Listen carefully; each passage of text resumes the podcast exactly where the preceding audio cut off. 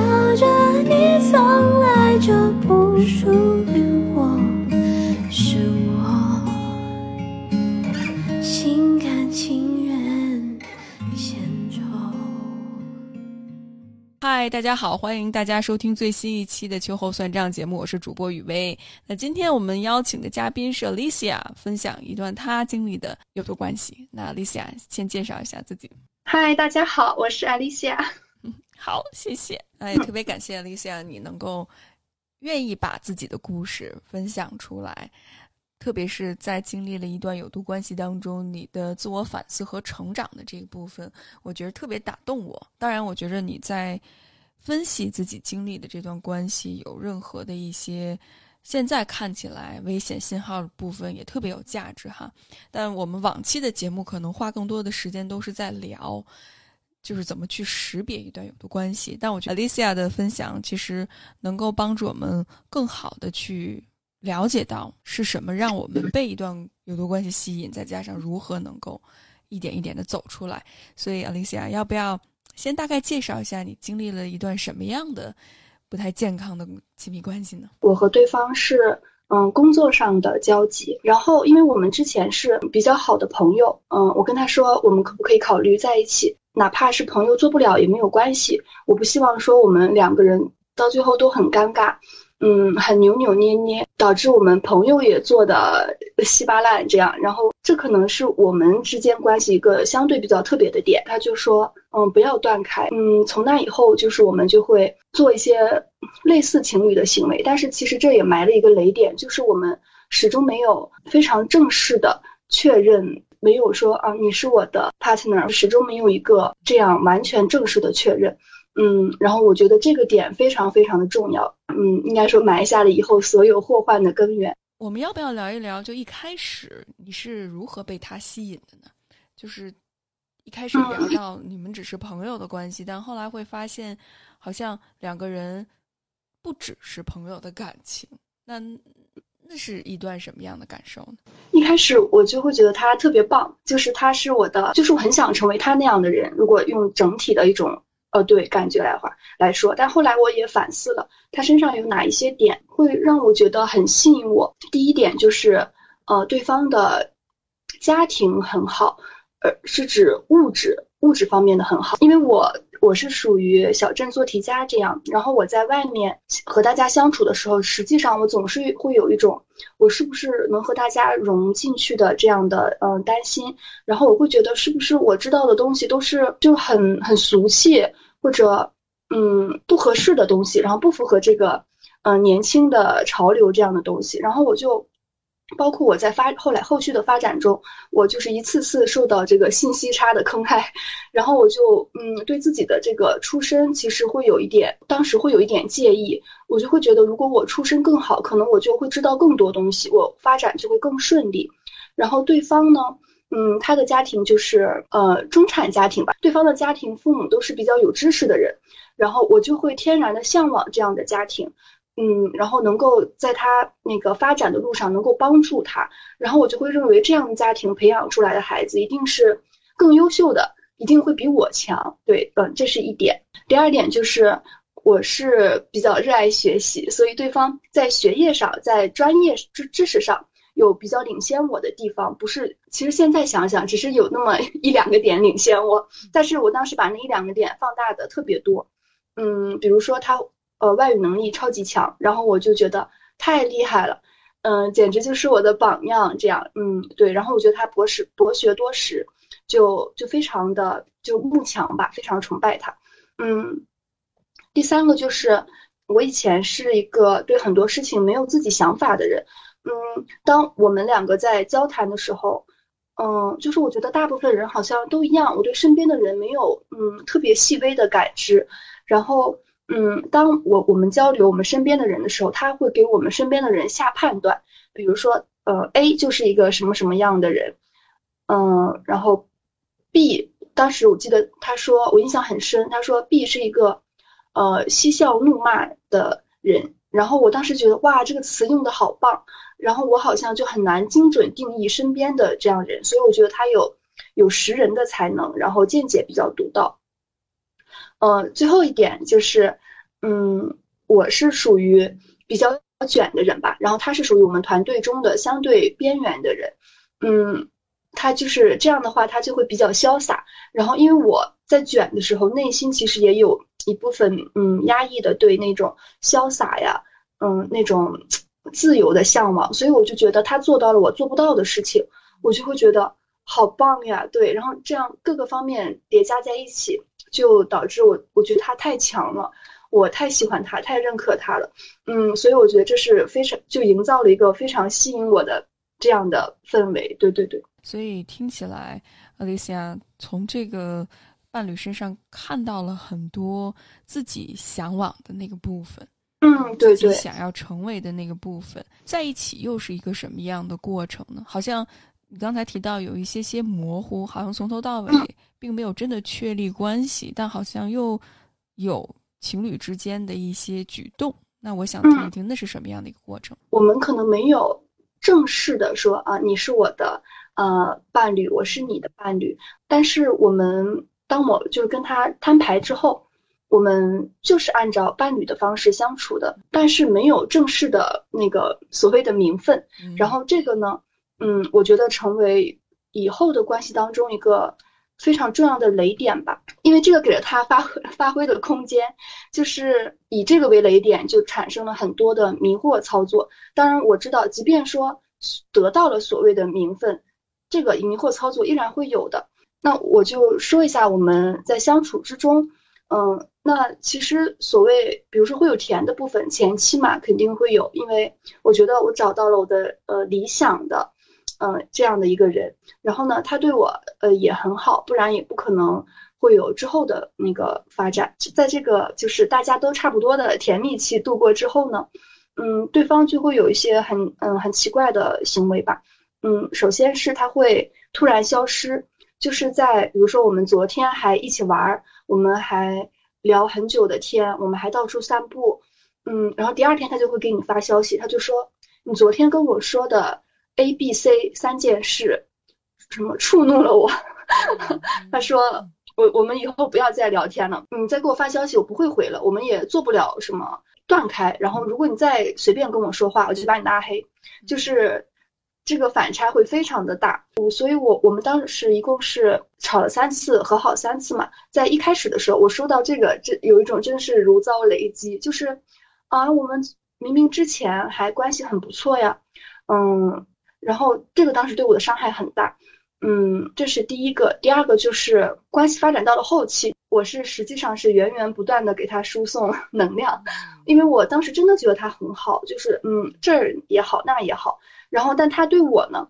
他没有这种欣赏，他对我会有隐隐暗戳戳的贬低。比如说，他会说他的朋友们都不喜欢我，然后当着他的面说我这不好那不好，然后他就会他就会说，哎呀，嗯，某某不是这样的人，嗯，然后这个呢还好一点，然后还有更离谱的说，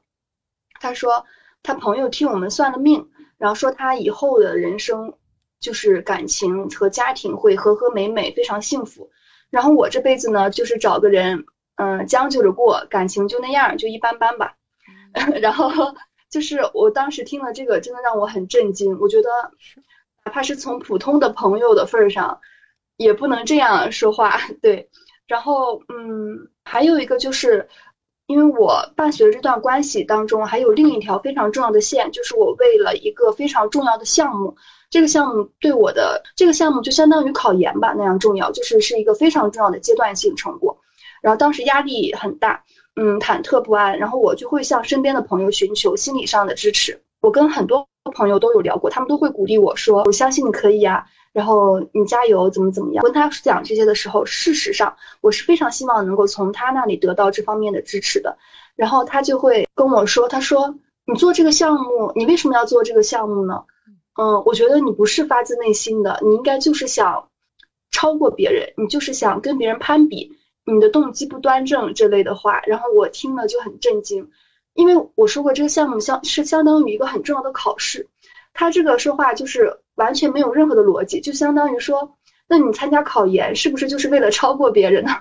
就是让我觉得很奇怪，贬低、否认你所做的事情。对，然后因为我比较卷，然后他就会，嗯，会说我去追求这些东西是追名逐利，是利欲熏心。然后他不追求呢，他就是人间正道。这个问题呢，我当时我真的信了，我我当时陷入了很长的自我责备，我觉得我就是一个嗯不好的人，我怎么能够干活的时候还想着要报酬呢？然后我觉得像他那样才是一个清高的人应该去做的，就是我什么都不要。可是后来我就也其他的长辈也点拨了我，可是他什么都不要，但他也什么都没做呀。你做了，所以你拿到你应该拿的，这有什么？不合理的地方呢？但是我当时就是受他这种洗脑，我完全就是都变了。我对自己只有否定，对他全是肯定。我觉得他是一个就是我的榜样。嗯，他处事，嗯，从来不贪慕荣利，而我是一个俗人。就这种对自我的评判价值那种评判，真的是低到了极点。第三点就是。对方的表演性质吧，关系比较近的时候，他会约我出来玩，我们就像约会一样。但是呢，他就会跟我说，等我们上班的时候，我们就当做不认识一样吧。我当时就说好。其实我当时就是，嗯，我就觉得只要能够和你下班的时候一起玩，嗯，上班时候怎么样，就那又怎么样呢？实际上是连自己最基本的权益都让渡出去了。我们本来就认识啊，为什么要装作 上班不认识的那个样子呢？对对，嗯，但我当时就是啊，只要我们不分开，你说什么我都好好好。呃，那想象是很简单，但是现实当中其实这个过程很难受的。就是当大家在一起讨论什么东西的时候，明明这个人是你之前一个非常好的朋友，但他对你一句话都不说，对你风非常的冷淡，就好像而且以前我们两个是很好的朋友的时候，也是成双入对一起来的。他这种非常冷漠的态度，就会让我有一种很深的被抛弃的感觉。我当时就也比较在意别人的看法吧，我就会觉得。完了，我被我被最好的朋友抛弃了，那我是不是被这个团体也抛弃了呢？有那种深深的我被遗弃了，我我不知道要跟谁继续玩了，没有人会跟我玩了，呃，就是对我那种心理上的伤害，嗯，然后他也会对他的领导啊说谎，比如说领导有时候关心私人生活的话，我我们那个团体就没有太多的什么利益之争吧，整体上比较友好，然后嗯，他就会说，领导就会问，那你和谁谁谁的关系怎么样了？他就说。我们已经决裂了，我把他拉黑了。事实上，那个时候我们每天晚上还会出来玩，就是他的这些行为，事实上是把我嗯放在了一个非常不好的位置。就是同事们都以为我被朋友处理掉了吧，然后领导呢或者上级也以为我我被朋友处理掉了，就是我已经成为众人眼中的一个被处理的这样一个角色。所以当时我的心理压力也很大。最后一点就是他。这也是后来才发现的，就是他，嗯，很喜欢说谎，嗯，他有一个大概四五个人的小团体吧，他就会把我们的事情添油加醋的乱讲。那我也说了一开始我是说，要么我们就试试相处，要么我们就嗯断开所有的关系，我都可以接受的。我是让他来选的。那他，但是这个事情呢，我猜测在他的嘴巴里可能已经变成了我对他穷追不舍，然后他。适当的安抚我一下，对对。四就是他的小团体，除了他之外，剩下的人和我分到了一起来完成一个工作任务。然后他的朋友们就是从头到尾没有跟我说过一句话，因为我们也是属于一个大团体之中的。其实这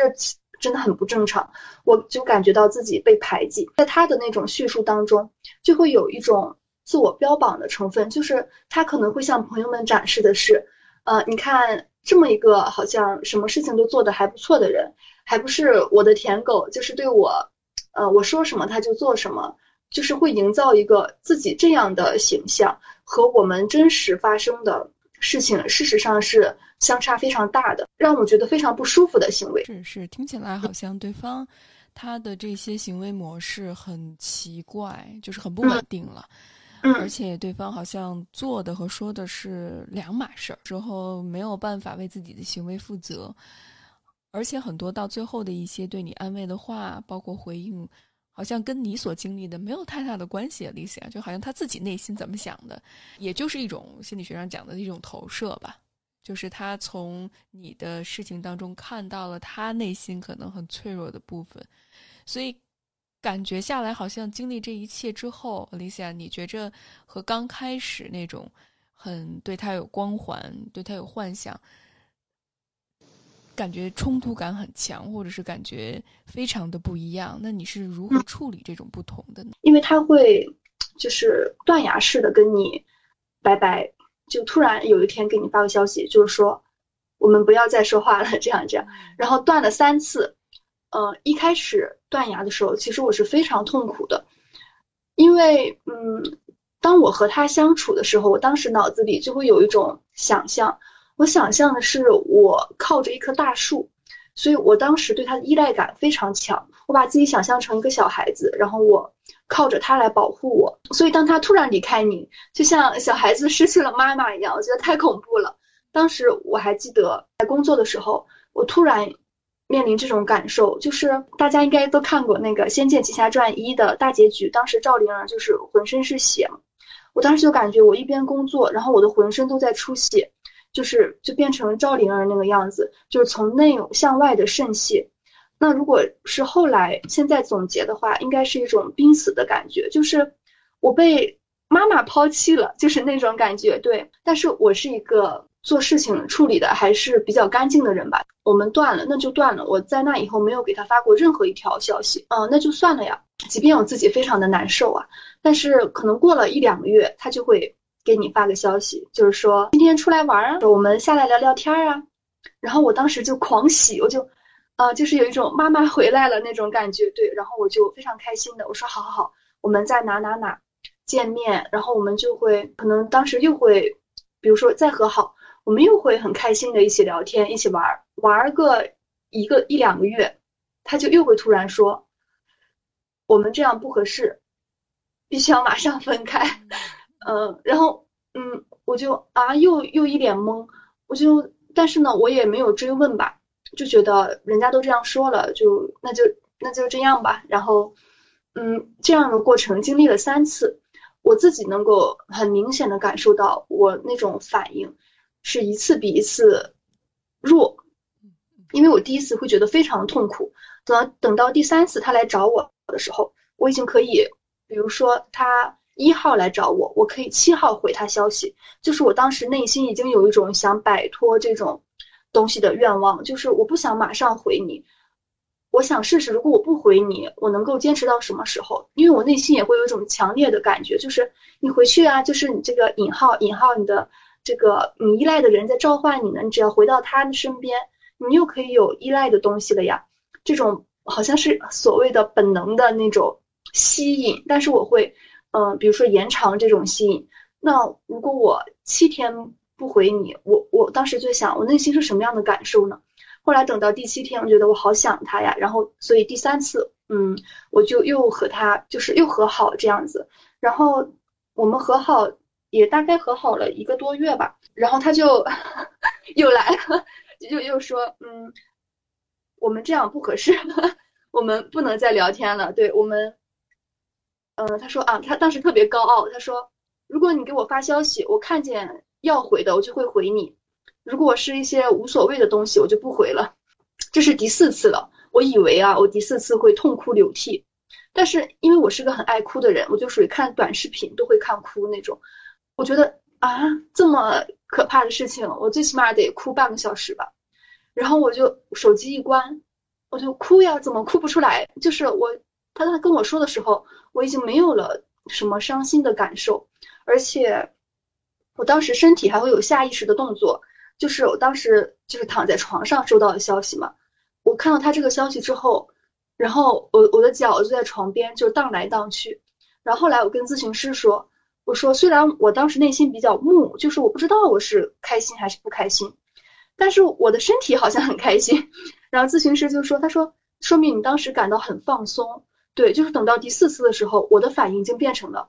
太好了，你终于走了，就是我又可以喘口气儿了。不然我就像有个炸弹背在身上，他不知道什么时候就砰的一下，然后就炸得我嗯非常的狼狈。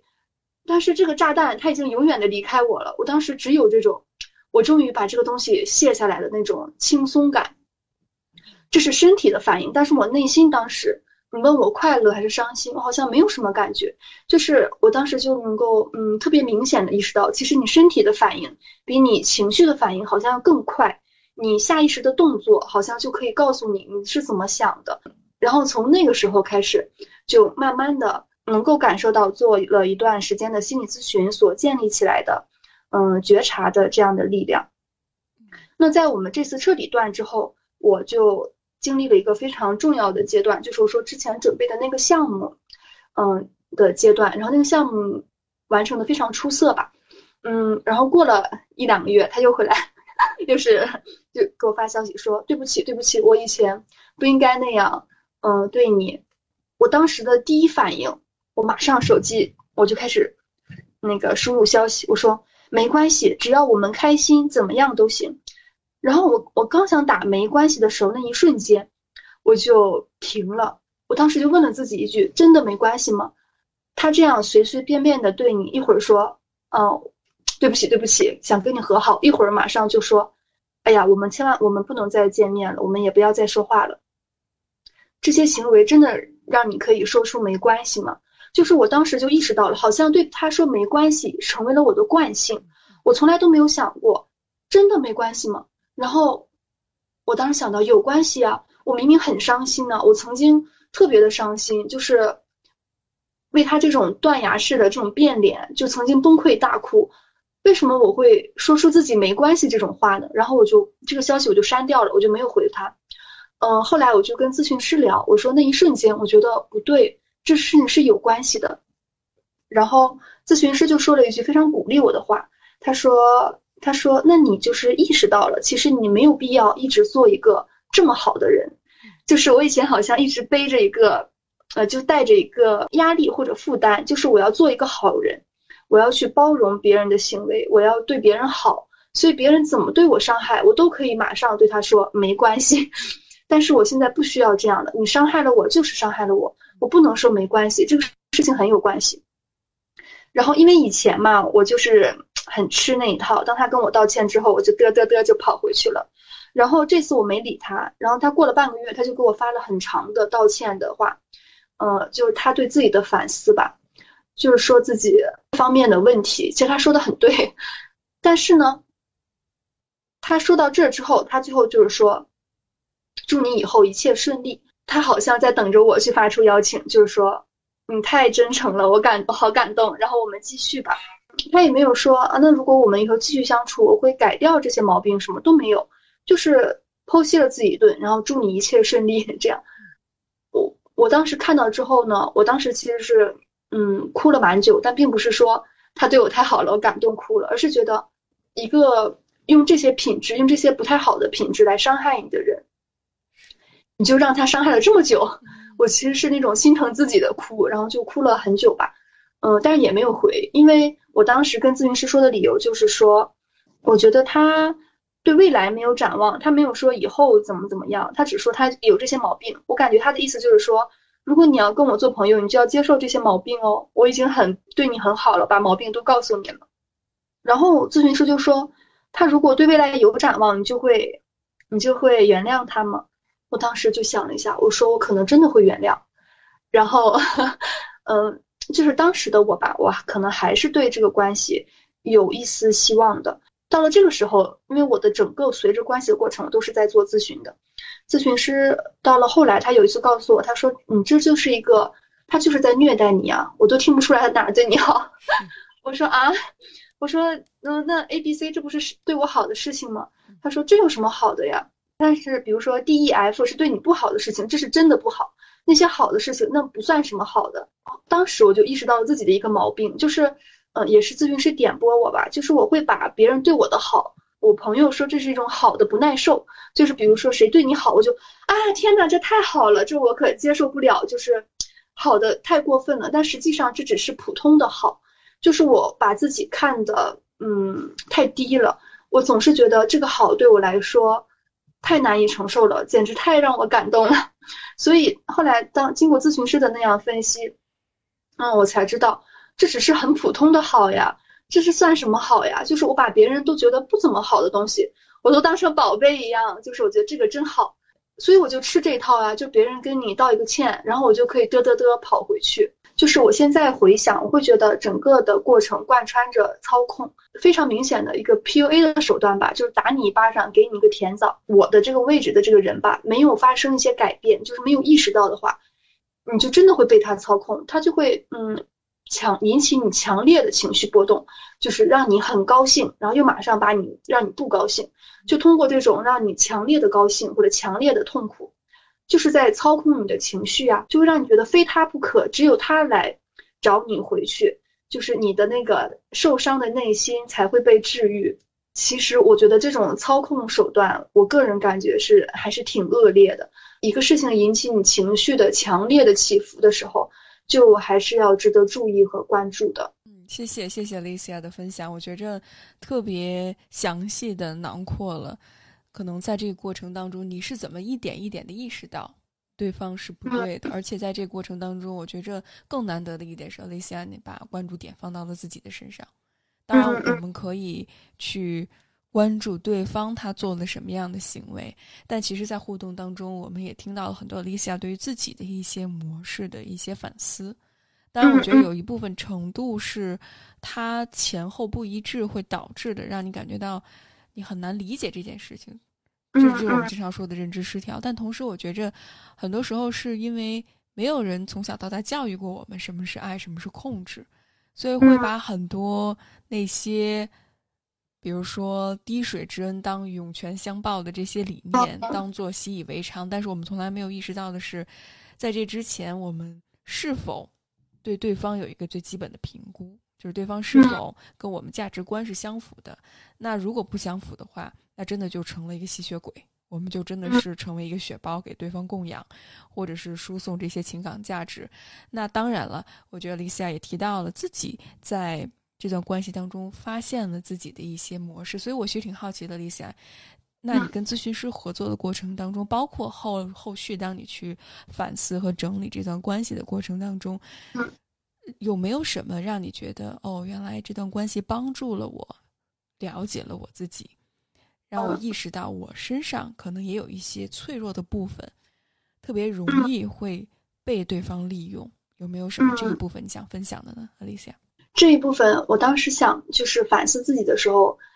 真的是嗯非常痛苦的。这个我我当时和我的朋友做一个比喻，就像刮骨疗毒那种感觉，嗯，去就是沿着这个伤口去回溯它的本源。我不知道大家嗯有没有读过嗯鲁迅写的书，它里面他有一部那个散文诗叫《野草》，他用了一个比喻叫“决心自食”。就是把自己的心拿出来，然后自己吃掉。我觉得我当时就是在想这些事情的时候，那种痛苦的感觉，就和这个决心自食非常的像。他还说有一毒蛇，就是有一个大毒蛇，然后他自己吃自己的尾巴，终至陨巅，然后就终于死掉了。我感觉这种反思就好像自己在吃自己的尾巴。嗯，然后这是当时的感受。嗯，那。有几个问题，我就当时嗯意识到自己的几几个问题吧。第一个就是过于看重他人对自己的意见，嗯，因为嗯第一次断联的时候，当时的体验非常的痛苦嘛，就意识到了自己怎么会无形当中这么依赖这个人，要下决心，就是说要有离开任何人的能力，嗯，然后对方呢做的行为也非常的迷惑啊，因为我们是一个团体嘛。然后他就一个大团体，他就到处讲，到处讲我对他告白的事情，然后所有的人都知道了，然后就是一些莫名其妙的，我以前都没怎么接触过的人都开始对我这个人进行分析，我我感觉这种舆论场对我个人，因为大家都比较八卦嘛，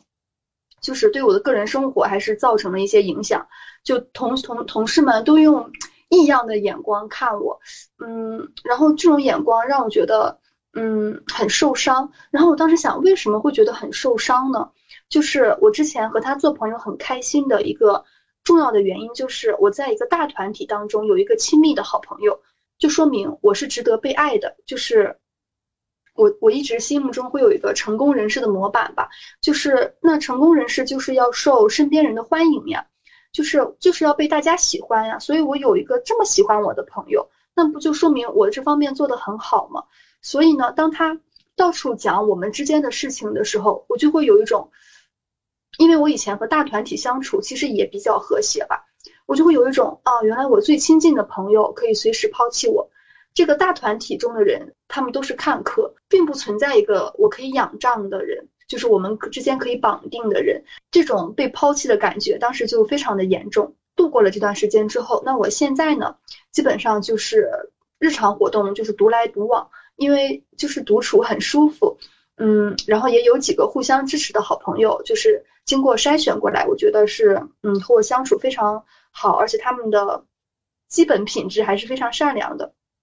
那我们相处呢，就足够给我提供精神动力了。那大部分的时间我都还是在认真做事，就是我以前很看重别人喜不喜欢我，我受不受欢迎，现在我就觉得如果不喜欢也无所谓，没关系。嗯，对，然后。第二点就是我以前对爱的一个错误的认知。当他断联之后又来找我，我当时就觉得，你看他多么爱我，他都跟我断联了，还来跟我道歉，就说明放不下我呀。这就是一个完全的错误的认知。因为现在看来，就像我之前也听雨薇在播客里说过，这不能说明他对你足够好，只能说明他对你足够差，因为他可以随时。跟你断联，对对，就是你可你都可以想象，我当时就是在全是玻璃渣当中，我能找出一颗糖，我就可以证明，你看他是对我好的，因为这还有一颗糖。那种就是他把你抛弃又把你叫回来的感觉，就是一种我我的需求得到了回应的感觉。我们聊天的时候呢，他经常无差别的攻击我们认识的所有人，他这种讨厌所有人只喜欢我的感觉，就会让我有一种以为自己是最特别的。但是现在想想呢，他可能只是在别人面前攻击你而已，并不是不攻击你。我整个的都反掉了，就是我只看到了一大堆玻璃渣中的一两颗糖，我都没有想到我是在玻璃渣上找。哎，就是我为什么要在玻璃渣渣上找呢？我自己去赚点钱，自己去商店买不可以吗？或者我去找别的有意思的，能够嗯慰藉我、滋润我的事事情。就是我为什么要在这划的？到处是伤，然后我还为了这一两颗糖而兴奋不已，事实上是整个的一个认知的错误，对不对？然后第三个就是一个自我价值感的问题，嗯，因为他在贬低我的时候，经常会肆无忌惮的对我的工作和生活，嗯，指指点点，说我比如说追求上进嘛，就是庸俗嘛。那嗯，这里呢有两个问题啊，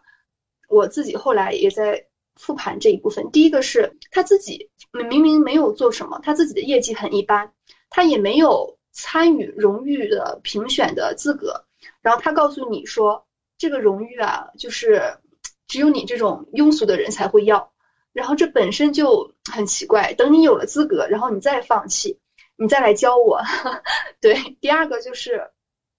我也对自己的一个自我选择吧陷入怀疑，就是你看。比如说，一个追求上进的，一个去打拼的，我觉得这是最基本的一个做事情的一个价值观，这样的一个很正常的事情。我当时对这个事情充满了否定，我会觉得上进是可恶的，就是我不应该这么追求这些。那我为什么不应该呢？就是我觉得一个最基本的价值系统在我这里都被翻转了，所以我当时对很多问题的看法就是完全已经脱离了现实了。那样对，在这方面呢，后来嗯也看到一句话说，遇事则事，不以求之为贤；遇隐则隐，不以去之为高。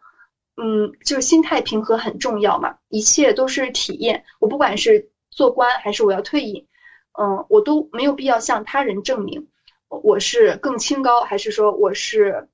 更嫌弃这些，我也不用对自己这么高要求。我我不是一个。就是绝世好人，嗯，在这方面呢，我就觉得一定要有曹操的心态。然后当时有人攻击他说他要称王，他就会说：如果没有我，这个天下不知道几人称帝，几人称王，你们又凭什么批评我呢？就是这个位置一定会有人坐，别人做还不如我来做，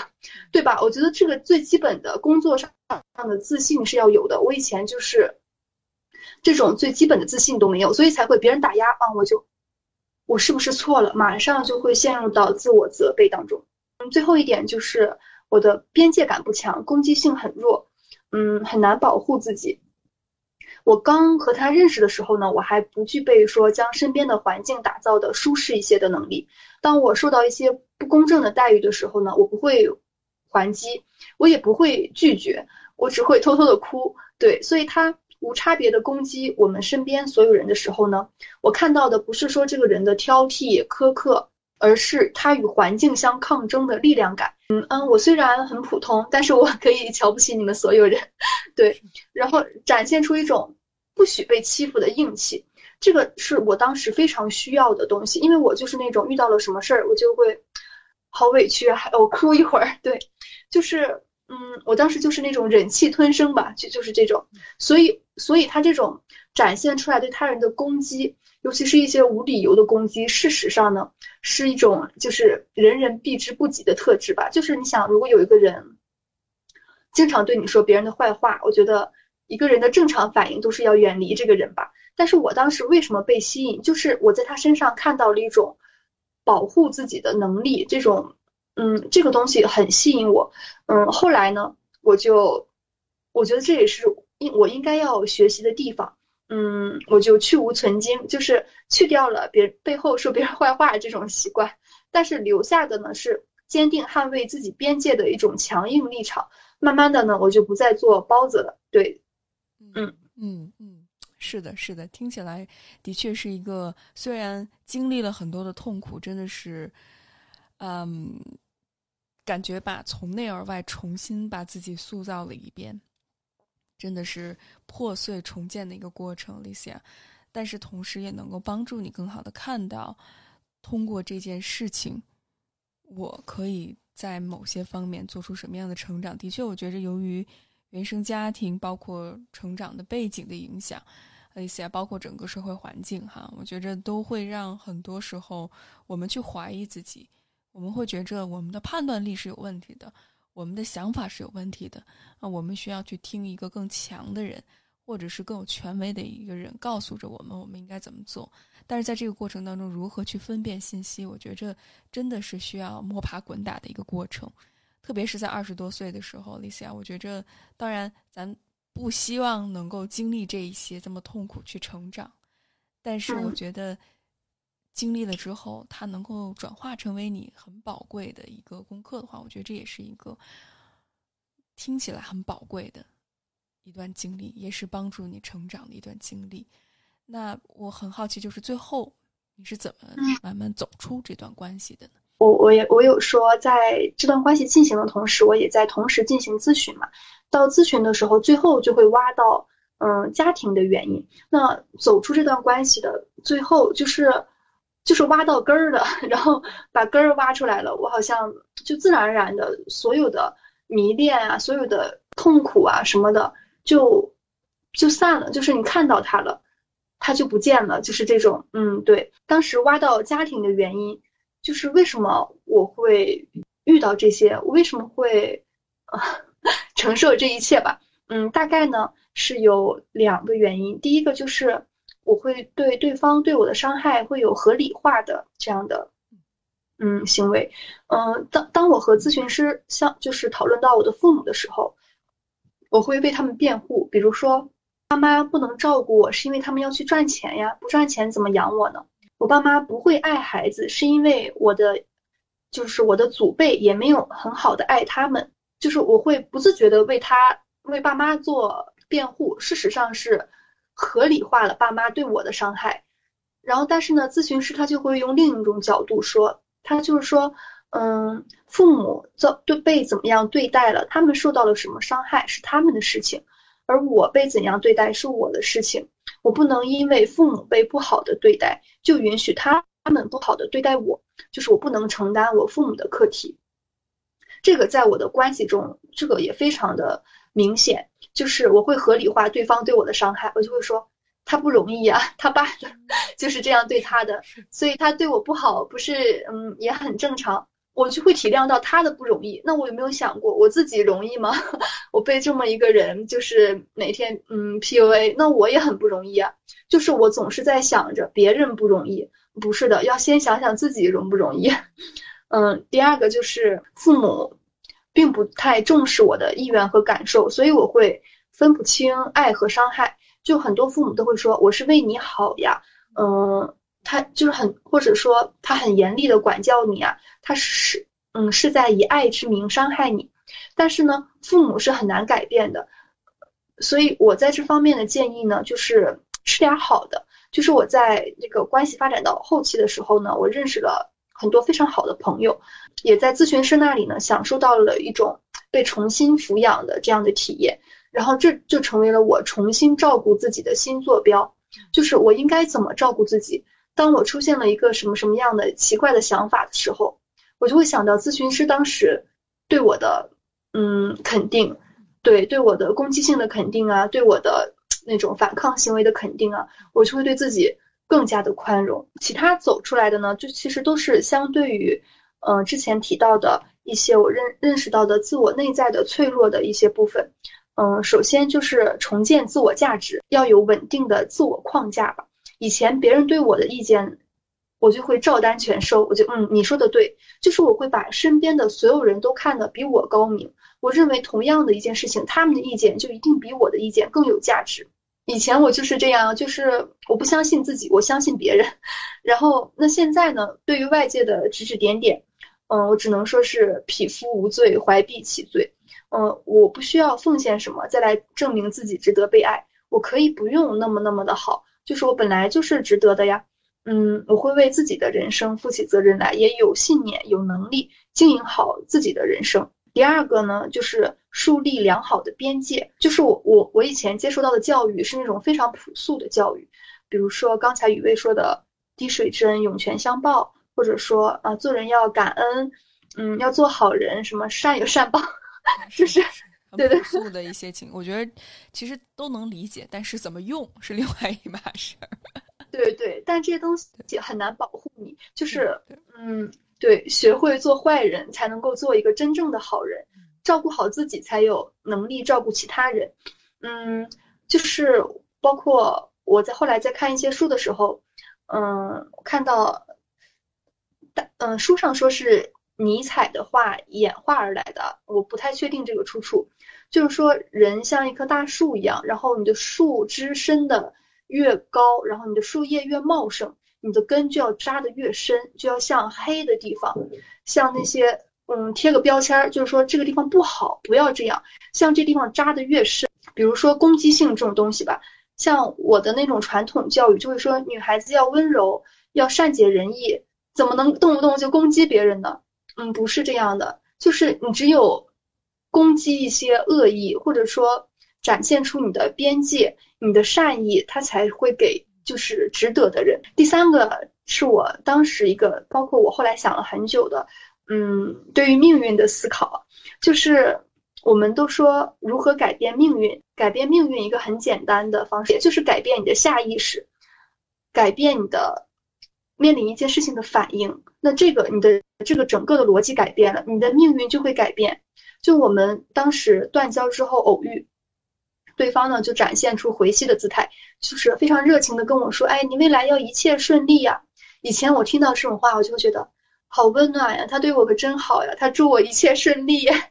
我现在听了，就是我当时本来内心也没有觉得烦或者怎么样吧，就也没什么感觉。但是身体呢，就比我的脑子更快，就直接翻了个白眼儿。我就跟咨询师说：“我说很奇怪，我说我脑子里还没有什么反应，但身体上就表现出一种嗯不太喜欢的状态。”然后咨询就师就他当时就肯定我，他说：“那你很棒啊，就是你的，他说你白眼翻的真的很好。”然后嗯，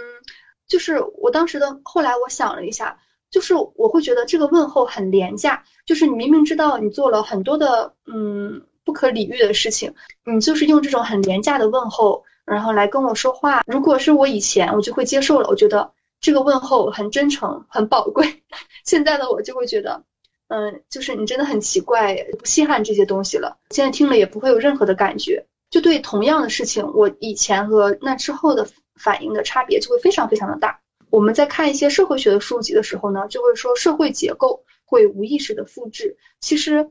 人也会强迫性重复固有的人际关系模式。那所谓的我当时，我现在对改变命运的理解呢，就是先从改变你对同一件事情的反应开始。在整个的回溯这段关系的过程当中呢，我对对方已经没有什么情绪了，也不觉得开心，也不觉得伤心。嗯，对方可能就是我人生就是通关打怪中的一个 NPC 吧，就是这一关，对对，已经过了。我提到他也无所谓，就是一个 NPC 嘛，人生的 NPC 太多了，无所谓。对，特别感谢 Alicia 的分享。